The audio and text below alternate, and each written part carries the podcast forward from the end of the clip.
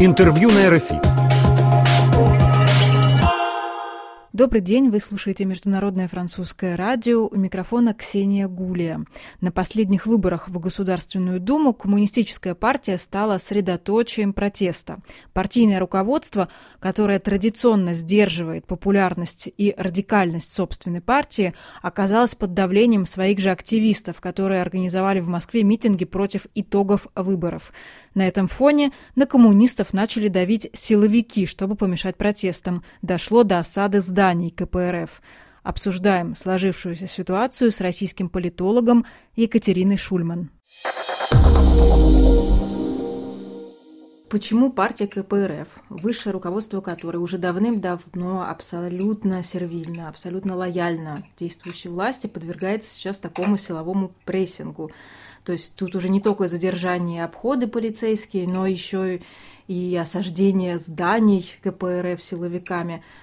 Как вы объясняете вот такое вот, э, скажем так, нетипичное обострение?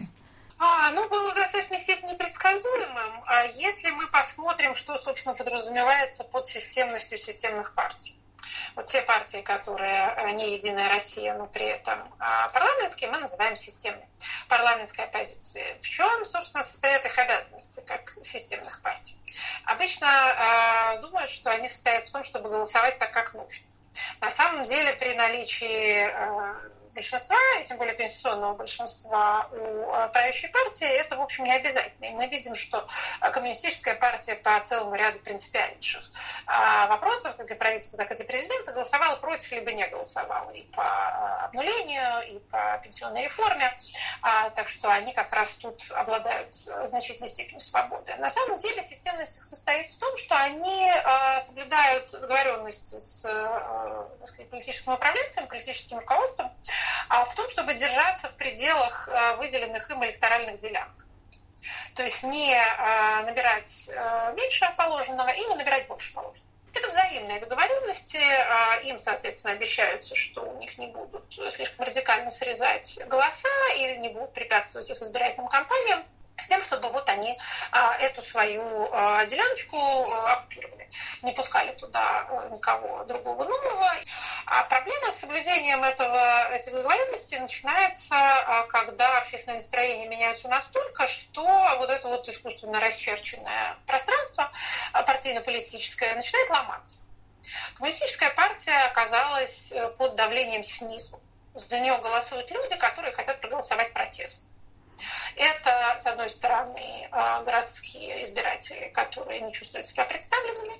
С другой стороны, это было особенно хорошо видно а, при продвижении результатов голосования в выборную ночь с востока на запад. Это бывшие избиратели ЛДПР. То есть те, кто голосовали за ЛДПР а, для того, чтобы проголосовать протестно, разочаровались в этой партии и ну, не разочаровались, неважно. В общем, ушли от нее по каким бы то ни было причинам и перешли к КПР. То есть было видно, как Дальний Восток и Сибирь, традиционные ЛДПРовские вотчины, как они так сказать, переметнулись к коммунистической партии, они начали голосовать за низу. Это произошло не сегодня, не сейчас, просто это стало видно на уровне уже федеральной избирательной кампании. И до этого мы видели, как довольно многочисленные местные активисты использовали коммунистическую партию просто для того, чтобы куда-то выбраться. То есть буквально как средство передвижения, и с ней, в общем, не так много а, общего имели идеологически. Способствует этому процессу еще и то, что а, молодые поколения вообще левые скажем так, в большей степени левые, чем те, кому сейчас, а, скажем, там 40 а, или 50, или тем более 60-65 а, лет. А для них э, много, многое из э, э, так сказать, левой риторики звучит привлекательно. Поэтому им не надо часто даже делать над собой большие усилия для того, чтобы присоединиться к коммунистам. Так вот, что произошло, что окончательно стало видно на этих парламентских выборах. КПРФ вывезла за свою делянку она начала наливаться, так сказать, живой кровью народной поддержки. Таким образом, э, так сказать, договор оказался, если не нарушен, то под угрозой нарушения. Значит, в результате у них срезали довольно много голосов.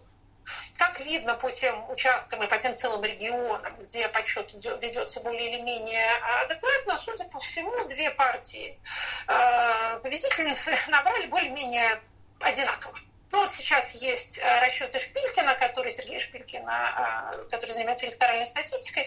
Вот он пытается очистить эм, от искажений, от аномальных результатов. А, собственно, результаты выборов. Значит, у него получается у КПРФ 147 мест, а у Единой России 208. А, мне тоже кажется адекватным результатом, потому что ну, регионы тоже очень разные, и по совпадению тех здесь считают более-менее честно, а там же и э, низкая явка, и э, протестное голосование. Это, а, так сказать, опасная ситуация для политического менеджмента нашего, потому что вся их конструкция партийная является, конечно, искусственной, ненатуральной, всегда являлась ненатуральной, но, что называется, она хоть как-то, хоть в какой-то степени отражала ну, вот какие-то смутные очертания, повторяла расположения, так сказать, общественных мнений, различных мнений в обществе. А сейчас уже это ни на что, честно говоря, не похоже, потому что э, ну, отсутствие большинства у Единой России, в общем, достаточно очевидно. Было явлено, э, не только выборы прошли в парламент в этот день, прошли выборы в федеральный парламент, прошли выборы в э, целый ряд региональных легислатур, городские думы. Ну и, в общем, понятно более-менее, к чему, к чему дело клонится. А, то есть КПРФ радикализуется почти против своей воли. А, мне кажется очевидным, что ее нынешнее руководство не хочет и боится этого а, процесса, и рада было бы помочь здесь администрации в том, чтобы подавить крамолу в своих собственных рядах. Но мы давно уже говорили, уже, наверное, сколько, года два точно последних, да нет, какие два, ну, с 18 года это стало ясно, что КПРФ вступает, как и вся Россия, так сказать, в период турбулентности, ровно по той же самой причине. Есть пожилой лидер, есть неизбежный впереди транзит, есть богатое наследство, есть за что побороться, э, и э, есть договоренности, которые были и продолжают оставаться актуальными для руководства, а для э, людей, так сказать, снизу, для этих самых партийных активистов эти договоренности не имеют никакого смысла, потому что им не важно, о чем там Диванов договорился в 1993 году с администрацией президента. Им хочется мандатов, и они видят, что они могут получить эти мандаты, потому что, проще говоря, народ их поддерживает. То есть это, понимаете, это неизбежная ситуация, и тут речь не идет о том, что там вдруг э, администрация президента и правоохранительные органы решили заняться э, репрессиями, там добить недобитое. У них вылезла вот такая штука, которая, в общем, называется, быть они поумнее, они бы ее уже давно достаточно предвидели, потому что это должно было произойти. Ну, это вот произошло, теперь они будут э, запихивать эту квашню в бочку обратно проворачивать фарш назад, в общем, заниматься всей этой борьбой с э, часовой стрелкой, которая необычно бывает занята. Вы сказали, что КПРФ сейчас оказалась под давлением снизу, и одновременно руководство КПРФ под давлением э, амбициозной, более молодой э, части этой партии. Ну, и... так это одно и то же, да. Ну, давление да. снизу ровно в этом заключается. И вот в связи с этим вопрос, а, а насколько вот здесь возможен раскол и радикализация а, в КПРФ на фоне того, что кризис лидерства очевиден совершенно? Ну, смотрите, а, тот э, транзит, о котором мы говорили, может произойти без э, безо всякой радикализации, безо всякого раскола. Это совершенно не обязательно. Это, опять же, то же самое, что и со всей Россией. А, переход неизбежен, потому что никто не вечен. Обе, так сказать, э, группы, которых мы с вами описываем, имеют свой ресурс руководство имеет административный ресурс, э, собственно, так сказать, члены партии, активисты и поддерживающие их. Э, электорат имеет э, преимущество численности и живых, так сказать, настоящих, настоящих голосов. А поэтому они будут, что называется, делить партию между собой. Я не думаю, что кто-то здесь, по крайней мере, в обозримой перспективе, способен, что называется, полностью победить. Это мне не кажется а, реалистичным. Ну вот пока, грубо говоря, пока Зюганов выполняет свои обязанности, ну вот будут они, э, так сказать, торговаться, э, с одной стороны шантажировать э, политический менеджмент радикализации снизу, с другой стороны придерживать эту радикализацию, чтобы она не слишком радикализовалась. Ну и вот на этом, в этом неустойчивом равновесии некоторое время они э, проведут. Очевидно, что, э, что называется, переговорные позиции КПРФ э, очень усилили э, последние выборы, конечно же. Их стало больше в Думе, у них, так сказать, при том, что они свернули свою протестную активность уличную, понятно, что у них есть такая возможность, сейчас они ее свернули, а еще на следующем этапе еще что-нибудь случится, они ее развернут. А шансы у них такие есть, у них есть парламентская трибуна, у них есть, э, что называется, узнаваемый бренд, у них есть настоящие сторонники. А кроме того, есть люди, которые не являются сторонниками, но которые будут рады выйти по их призыву, э, потому что люди хотят, э, так сказать, попротестовать.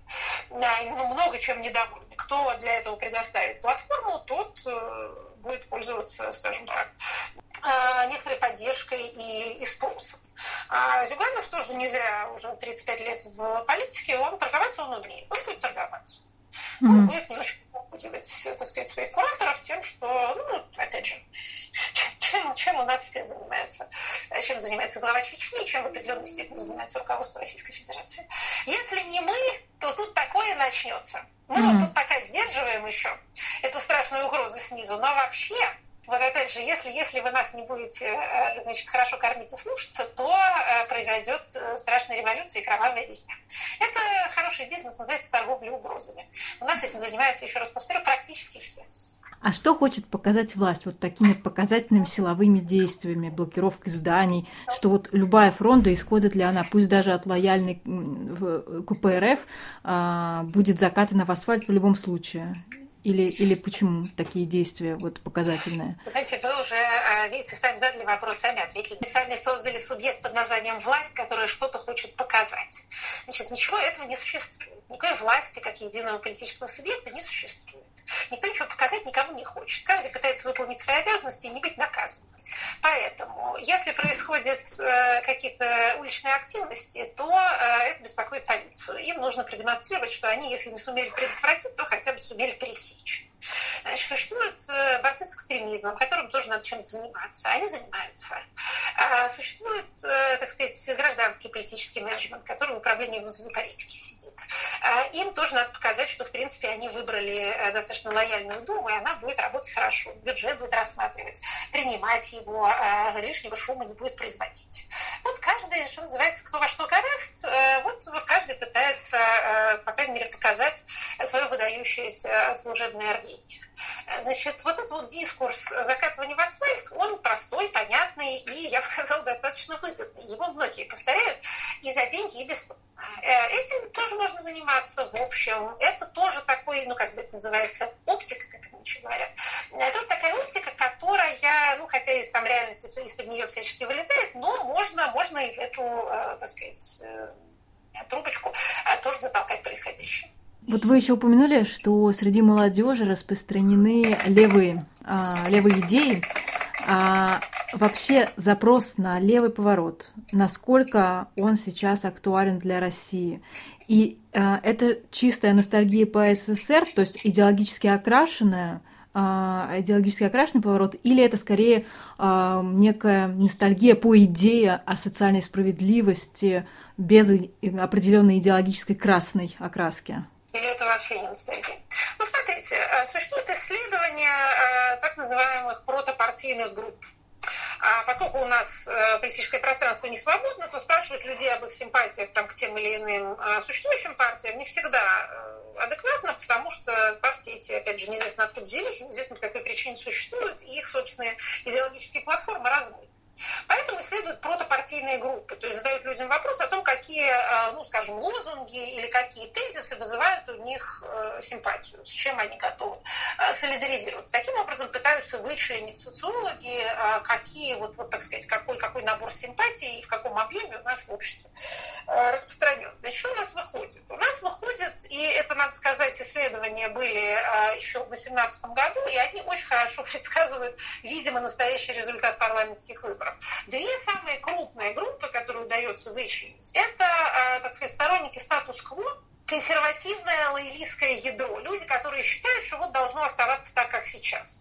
И это те люди, которые сочувствуют социалистическим идеям. Вот их примерно, очень грубо говоря, по 30%. Вот они себя и показали на выборах. Еще раз повторю, если хотя бы у нас подсчет был бы адекватен, даже при всех особенностях нашей избирательной кампании, то у нас было бы примерно вот, э, опять же, по партийным спискам, если говорить, там условно 29-27 процентов, или 30 и 30, опять же, как, как бы повернулось. А вот этих, вот этих двух, э, сторонников этих двух партий, лоялистов это «Единая Россия» и э, вот этот пестрый конгломерат, в котором есть и ностальгирующие пожилые, хотя пожилые как раз сейчас консерваторы, и они будут скорее голосовать за Единую Россию, чем за КПРФ. А вот этот вот образ пенсионера, сторонника КПРФ, он уже немножко размылся за последние пять лет, просто они уходят, а те, которые сейчас пенсионеры, они у них совершенно другие ориентации. Ну, есть там и те, кто считает, что Советский Союз был хорошая штука. А, и есть среди них те, кто помоложе, кто считает, что а, справедливость это важнее, чем там много чего другое. И молодые люди, которые, как и их, э, так сказать, сверстники в Европе и в Соединенных Штатах, считают, что неравенство – это зло, и государство должно больше заниматься справедливым распределением, помогать тем, кто нуждается в помощи, а, устанавливать э, там, правила такого рода, которые помогают в это самое неравенство э, выравнивать. Вот это вот такая очень-очень общая левизна. Она действительно, тем более, если бы у нас были, был не только э, честный подсчет, но и свободные выборы, я думаю, что партии этого спектра, в общем, могли бы выиграть на таких выборах. Опять же, под разными, а, под разными лозунгами. Трудно сейчас в ситуации отсутствия э, так сказать, публичной дискуссии и политической свободы, трудно рассуждать о том, э, кого здесь больше, да, и что такое здесь Советский Союз, кто как его себя представляет. А, это, это будет немножко умозрительное рассуждение. Но вот то, о чем я рассказала, это в общем, более или менее видно на социологических данных. И в этом смысле КПРФ вбирает в себя вот этот пестрый спектр разных эм, идей левого толка. Да, можно так сказать. Хотя можно себе представить, что кто-то из этих людей будет голосовать за Единую Россию, потому что Путин раздает деньги семьям с детьми. Кто-то будет голосовать за более радикальные, э, так сказать, предложения на рынке левизны, за каких-нибудь коммунистов России. Такие тоже есть. А кто-то, кто э, там чья ностальгия носит, скажем, там геополитический характер, те могли проголосовать за справедливую Россию, потому что она, там, Прилепин хочет присоединить Донбасс. Ну, что это такое? В этом смысле трудно, э, что называется, решать за избирателя э, и понять, чего там у него в голове. Потому что одни и те же идеологические предпосылки могут привести людей к совершенно разным, так сказать, совершенно разному электоральному поведению. Но, тем не менее, действительно, КПРФ сейчас удивительным образом образом удачно, а, так сказать, оказалась без особенной своей заслуги на а, сосредоточении а, средостении вот этих вот запросов, которые не находят себе удовлетворения. То есть она и, э, так сказать, левая партия, что многим симпатично, она и действительно оппозиционная сила. И вот эта вот спазматическая кампания по ее репрессированию, конечно, это подтверждает, потому что точно так же, как посадка Навального ответила навсегда на вопрос, не проект ли он Кремля, точно так же сейчас, еще через некоторое время, репрессии против КПРФ ответят на вопрос, а системная ли она партия. Нет, не системная. Или была системная, а потом отвязалась. Да? А, или вот они, значит, были просто э, там ширмой и декорацией, как многие думали, чтобы изображать оппозиционность. А вот смотрите, как дело обернулось. Вот их уже, их преследуют всерьез. Следовательно, да, есть за что. Следовательно, они представляют опасность. Ну вот так, как писал пролетарский писатель, так закалялась сталь. Последний вопрос. Эм, прогноз. Что будет дальше? Станет ли КПРФ мишенью для таких вот системных преследований и дальше, на ваш взгляд? Ну, я ответила. Да. Будут угу. торговаться, как всегда у нас. Опять же, у нас любят э, скорее изображать системность преследования, чем практиковать. На самом деле, а так любят э, больше, наверное, так сказать, практически э, кого-нибудь таким точным напугать, а все остальные, чтобы деморализовались и ничего бы не делали. А если они не деморализуются, то дальше непонятно ничего особенно, э, как поступать. Тут надо помнить, что КПРФ настоящая партия. Я думаю, что единственная из оставшихся структуры Навального были больше похожи на партию, чем все, что сидит в парламенте, за исключением КПР. Теперь осталось КПР. У них есть, так сказать, основные признаки партии. Региональная структура, люди, которые готовы на них работать и за деньги и бесплатно, а, узнаваемая и при этом достаточно а, общая идеология и э, какой-никакой узнаваемый лидер. Ну, вот с последним хуже всего. А, собственно, поэтому его так долго и держат, что он как бы препятствует появлению ярких новых левых лидеров. Видите, даже Грудинина опасаются в этом отношении, может быть, не без причин. А, потому что любой, кто а, будет помоложе, чуть-чуть более складно говорить, не будет таскать мумию Сталина туда-сюда по комнате, а, и при этом будет оперировать левой терминологией, левыми идеями, имеет очень большие шансы на электоральный успех, просто очень большие, даже в нынешних условиях. Так что, опять же, будут торговаться, Зюганов будет продавать опасность радикализации Кремлю для того, чтобы что-то выторговать для себя, а, его будут прессовать, чтобы он избавился от радикалов типа Рашкина в своем составе. Фракция КПРФ не будет позволять себе а, каких-то радикальных действий, но а, будет потихоньку так сказать, выражать свое недовольство, или даже не потихоньку, но сейчас они проголосуют против бюджета, да, вполне возможно, что проголосуют. Это ни на что не повлияет, потому что фракция «Единая Россия» может принять любой бюджет.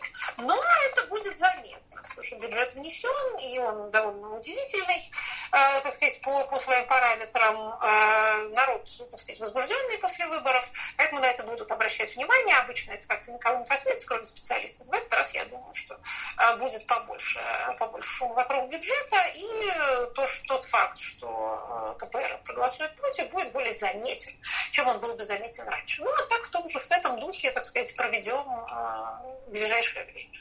А, уничтожать парламентскую партию второй по величине, э, которая, так сказать, часть крымского консенсуса, которая один из столпов стабильности, на этом, так сказать, закатном этапе нашего режима трудно себе представить такую ситуацию, потому что у нас не любят незнакомых лиц, новых в особенности, а все оставшиеся, все, кто пока не умер, все должны присутствовать для того, чтобы составлять вот этот привычный пейзаж и создавать иллюзию, что ничего не происходит, и время тоже остановилось. Поэтому вот, вот так примерно.